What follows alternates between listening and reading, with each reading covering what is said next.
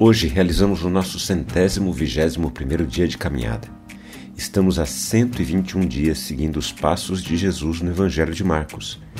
Nesta longa caminhada, aspectos muito importantes do Reino de Deus estão se estabelecendo em nosso coração para nos transformar de acordo com o padrão de Jesus. Vamos caminhar juntos? Como temos aprendido, o pecado tem a capacidade de afetar profunda e negativamente as relações humanas. Com isso, os nossos relacionamentos se baseiam na troca e no interesse. Famílias que se estruturam apenas na base da troca e do interesse formam uma sociedade interesseira. Um dos resultados disso é a competição que percebemos entre as pessoas, todos à procura do seu lugar ao sol. Em uma sociedade competitiva, não há espaços para a cooperação e onde não há cooperação, é muito comum presenciarmos ações traidoras. A traição é caracterizada pelas ações que são feitas às escondidas, para prejudicar outra pessoa em favor de mim mesmo. A traição é sempre arquitetada às escondidas, porque conta com o fator surpresa para surtir o efeito desejado.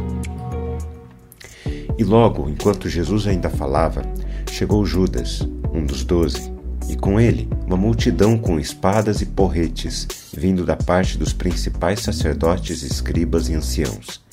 Ora, o traidor tinha dado a eles um sinal: aquele que eu beijar é esse, prendam e levem-no com segurança.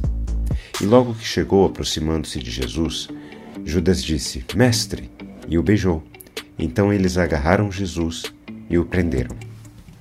Judas era membro dos Zelotes, uma espécie de partido político-religioso radical em Israel, que incentivava a revolta armada contra o Império Romano. Com sua radical visão política, Judas estava convencido de que Jesus, com todo o seu poder, concretizaria a chegada do reino tão desejado por Israel. Mas com o tempo, ele parece ter se desiludido com Jesus. Com as suas expectativas frustradas, ele entrega Jesus ao sinédrio, provavelmente para tentar unir o povo judeu numa revolta contra Roma e desencadear o estabelecimento imediato do reino de Deus. O costume da época de Jesus ensinava que as pessoas de mesma posição social se beijassem no rosto, que um discípulo beijasse a mão do mestre, o servo a mão do seu senhor e o filho a mão do pai.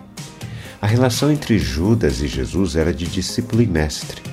Quando Judas se aproxima de Jesus e o beija no rosto, demonstra que ele não se submetia mais aos ensinos de Jesus. Judas, que havia ceado com Jesus, levou depois uma multidão com espadas e porretes vinda da parte dos principais sacerdotes, escribas e anciãos, o retrato perfeito da religiosidade judaica. A religião que deveria cuidar das pessoas se organizou para prender Jesus.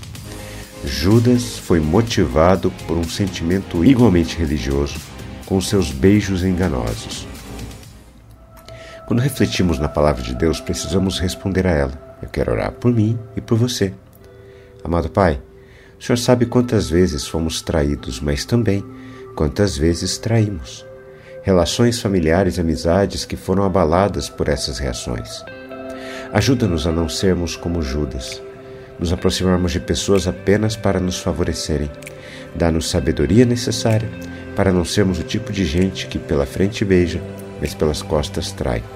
Pedimos isso em nome de Jesus. Amém. Um forte abraço a você, meu irmão e minha irmã. Nos falamos em nosso próximo encontro, está bem? Até lá!